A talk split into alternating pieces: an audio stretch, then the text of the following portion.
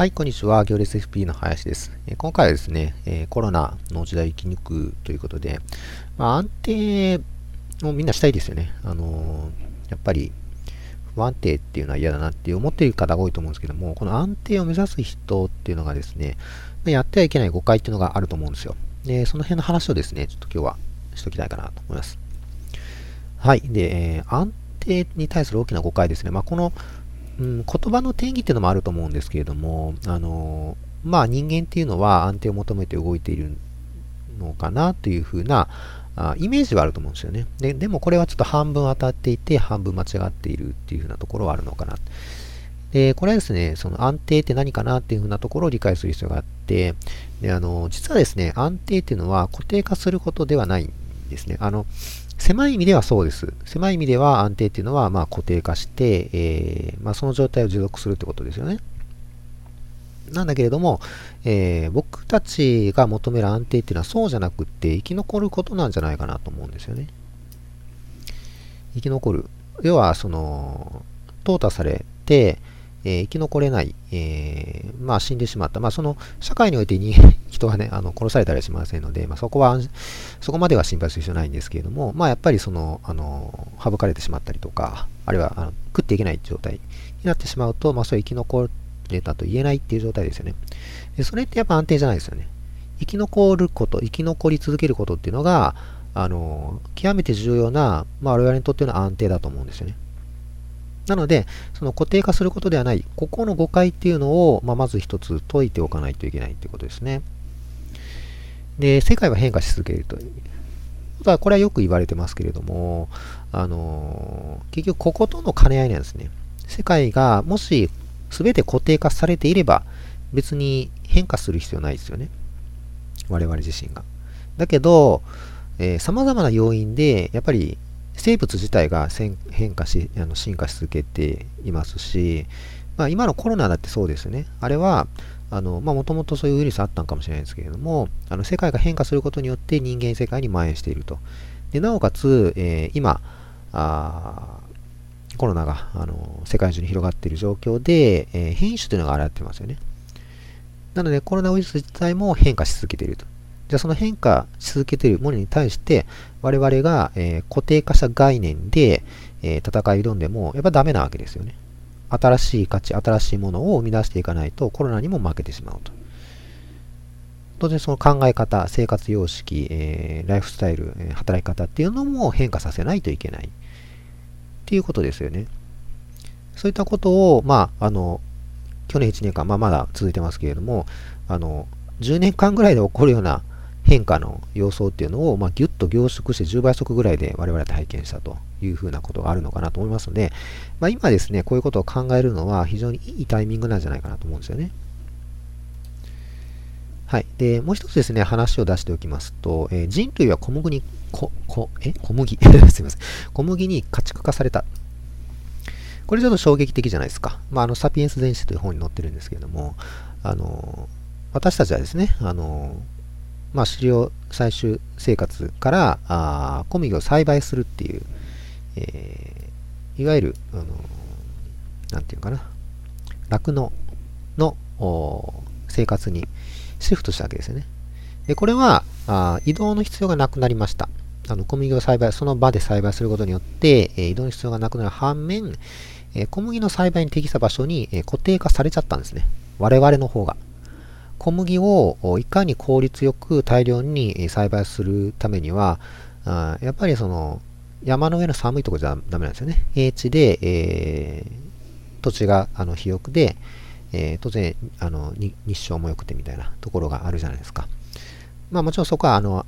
えー、不愉快なところではないと思うんですけども、ただその逆に言うと場所を固定化されてしまって、えー、しまった。で、場所だけではなくって、その、ライフスタイルも小麦の栽培に合わせちゃったわけですね。小麦ってやっぱりその、あの、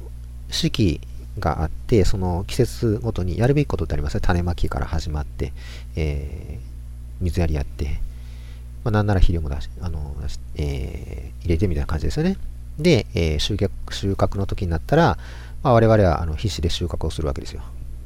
あの、非常に大変ですね。収穫の作業ってめちゃくちゃ大変なんですけれども、まあ、今、あの機械化されているので、まあ、その辺はどうかなと思うんですけども、まあ、それでもやっぱり小麦に合わせてるっていうこと自体は、ま、変わらないですよね。という意味では、やっぱり我々はあの小麦に家畜化されてるっていうことが言えるんかなと思いますね。これは非常に衝撃的な事実かなと思うんですけども。で、これによってですね、あのまあ、今はちょっと、えっ、と、なんていうかな、化石燃料がえー、開発されてからちょっと別ですけども、それまでは、まあ、人口は増えたんですけれども、生活水準っていうのは実は低下しているっていうふうな話があって、でそこからなかなか抜け出せなかったってことですね。はい。なので、あの、うん、まあ非常にその、ざっくりした結論なんですけども、まあ、固定化への欲求っていうのが、まあ、我々で不自由にさせるっていう面は、あの、あると思います。狩猟採取生活っていうのがあの非常に移動とかね、えー、まあなんならリスクを伴ううライフスタイルだったんですけれども、まあ、そういったところから抜け出して固定化しようとしたところ、まあ、実は不自由になってしまっている面があ多々あったというふうなところで、これ非常に考えさせられる面かなと思いますね。じゃあ我々どうでしょう？現代において、えー、大企業とか公務員とかが安定しているって言われているので、まあそこを目指す人多いと思うんですよ。でもこれって人類が小麦に家畜化されたっていうのと似てないですか？ね。で、もしですね、この一番最初に言った安定っていうものを固定化すること、変化しないことっていうふうに誤解しているんであれば、確かにこれは適しているかもしれないですね。大企業というのはなかなか変化しないです。公務員だってそうですよね。変化しようって、まあ、ずいぶん前から言われてますけれども、なかなか、あまあ、システムがそうなっちゃってるので、あの、これは意欲の問題とかではなくて、そういうシステムになってるんですね。変化しにくいシステムになってる。なので、あの適しているかもしれないですけども、じゃあ、小麦化していくんかと。小麦に、えー、家畜化されるところに我々は向かっていくのかというような話ですね。で、やっぱそれはちょっと、あの、まずい面があって、その概念とか組織が固定化した時点からやっぱり崩壊が始まってしまうと。まあ、なぜなら、まあ、ここと一緒ですね。世界は変化し続けている。で変化し続けている外部環境に、えー、固定化した組織、概念っていうのは徐々に対応できなくなります。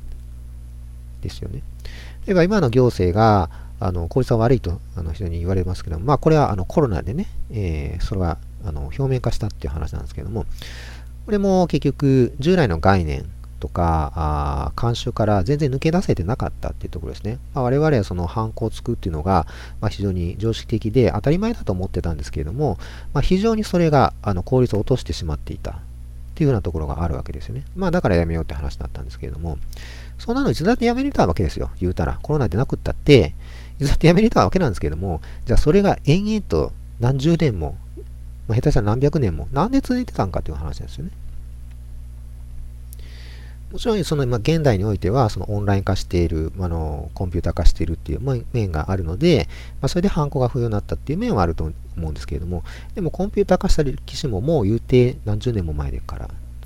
始まってますんで、なぜ今更って話ですよね。はい。まあ、そこを批判するわけではないんですけれども、えー、そういった事実から、あのいろんなことを読み解いていかないといけないってことなんですよね。一体何が起こっているのかと。その組織はどういう仕組みで、えー、どういう特徴を持っているのかということを、まあ私は個人としてはそこを理解した上でもう動いていくしかないということですよね。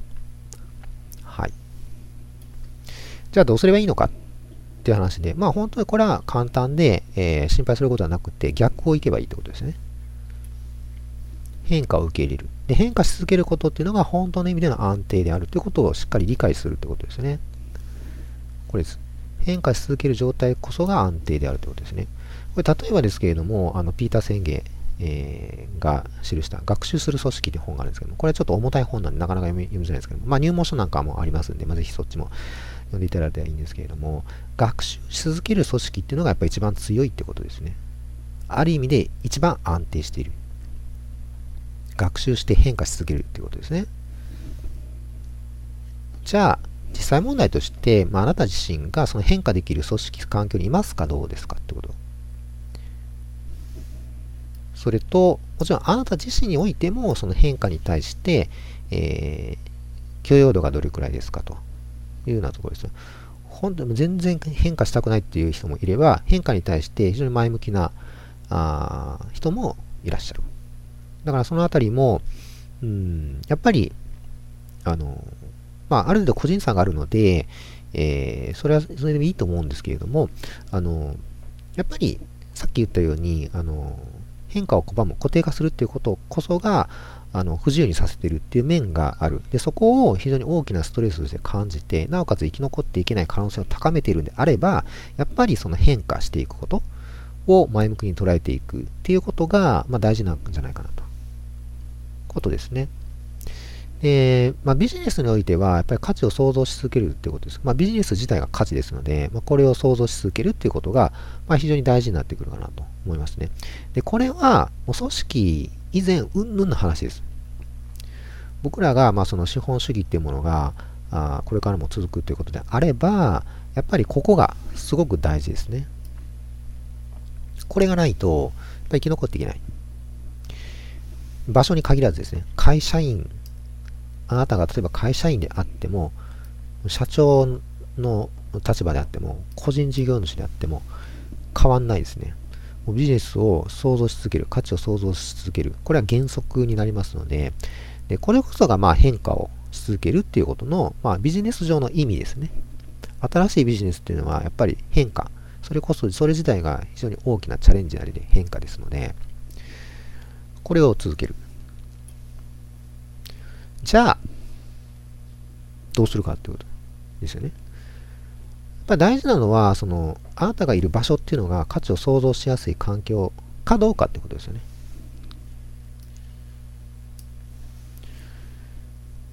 新しいことにチャレンジしやすいですかとか、ね、推奨されてますかというようなところですね。これあの言葉だけではダメで、もう実際に行動にまで落とし込めてるかどうかっていうのが非常に大事だと思います。あの、お題目としてね、やっぱ経営者が、まチャレンジしましょうとか変化しましょうとかっていうのは、あの、それはよく言うことだと思うんですけれども、あの、そうじゃなくって、そう、なんかお題目だけ言っても意味がないので、ちゃんとその、えー、もちろん経営者もね、含めて、えー、末端のあの従業員も全員含めてちゃんとチャレンジできてますかとか。チャレンジした上で、えー、失敗を許容できますかってことですね。チャレンジしたら必ず失敗が出ますので、チャレンジで100%成功するとありえないんでね。だから必ず失敗します。でその失敗をちゃんと許容できますかと。で失敗したやつはなんか知らんけれども、あの発展的解消だって言って左遷したりとか、いうようなことしてませんかってことですね。そういう組織ではあかんということです。むしろ失敗を称賛して、素晴らしい失敗をしたというふうに、えー、そういった価値観で動ける人たちかどうか、そういう集団であるかどうか、これが大事ですね。はい、で逆にまあやっぱ固定化欲が強いような環境ですね。まああの、うん、ちょっと一括りするとまずいかもしれないですけれども、まあ、大企業はそういった傾向あるかもしれないですし、まあ、その公務員さんなんかも、まあ、法律で縛られているところもあるんで、まあ、固定化欲すごく強いですね。だこういった環境でやっぱ外部から取り残されて滅んでいくと。ガラパゴス状態になってしまうということですね。外部、うん、まあ日本全体から言えば海外ですね。海外の人たちはどんどんどんどん変化して先に進んでるんだけれども、日本は進んでない。日本の公務員とか行政の効率性って言ったらもう相当低いですよね。なので、えー、もう取り残されちゃってる面はあると思います。で、えー、やっぱ滅んじゃうんですよね。最終的には。長い目で見ると。まだその日本っていうのは、えー、まあ、数十年前にジャパンズナンバーワンと言われた時期がありましたので、まあ、その過去の栄光を引きずるという部分があるので、まあ、過去の資産ですね。で、えー、食いつないでる面はあるんですけど、これなくなったらやばいです。で、いずれなくなります。当たり前ですよね。資産というのは、ま、食い潰したらなくなるというのは当たり前の話ですので、えー、まだ資産があるうちに、えー、変化していく。いい方向に変化していくというのが大事かなと思いますね。で、個人としては、まあ、個人でできる変化量っていうのは、まあ、たかが知れてます。僕もそうですけども。なので、あのできるだけその変化しやすい環境に身を置くというのが大事ですね。それこそが安定であるというふうなことを言っときたいと思います。で、最後にですね、ちょっとあの、まあ、あの、じゃあ、そう言ってほんまにそうなんて言われそうな面もあったので、ちょっと数字持ってきたんですけども、あの、グローバルイノベーションランキングというのがありまして、でこれ主要60カ国中32位です、日本は。で、これ高いか低いかって言ったら、まあ低いですよね。で高くはないです。まあ、下半分ですよね。下半分のまあ上の方にいますけれども。で、これほっとったら多分どんどん落ちています。だって海外の方がま変化が早いっていうことであれば、まあ、どんどん先行きますよね。ということなので、まあ、あの、コロナ禍ってね、やっぱり、うん、すごく大変で僕も早く終わってほしいなとすごくもう、あの、願うんですけれども、あの、その一方で、まあ、我々にすごく大事なことも気づかせてくれたなっていうふうなところがありますので、まあ、こうしっかりですね、頑張っていけたらいいのかなと。あの、まあ、ストレスも多いですけどもね、ストレスも感じつつ、まあ、どうやって変化していけばいいのかなっていうふうなところを考えてもらったらいいのかなと思います。はい、ということで今回の話まとめていきますと、変化すること自体があ本当の安定であるというようなところを、まあ、しっかりですね、この定義を覚えておいてほしい。まあ、広い意味でとにかく安定っていうものを捉えるっていうのが大事ですね。変化できない、固定化するということはもう不安定。長い目で見て、広い目で見て不安定なんだよ。局所的には安定するかもしれないですけども、局所的に安定さって意味ないですよね。我々は長いスパンで、え生き残っていくことが大事ですので。はい。で、えー、まあ、手段方、方策としてはやっぱり変化しやすい環境に身を置くってことが大事ですね。環境に影響されやすい面がありますので、まあ、やっぱりその変化しやすい変化を許容してくれる環境に身を置いておきましょうということですね。なので、その固定化力の強い組織ですね。あの、まあ、これもちょっと ま、個別には案件あのあると思うんですけども、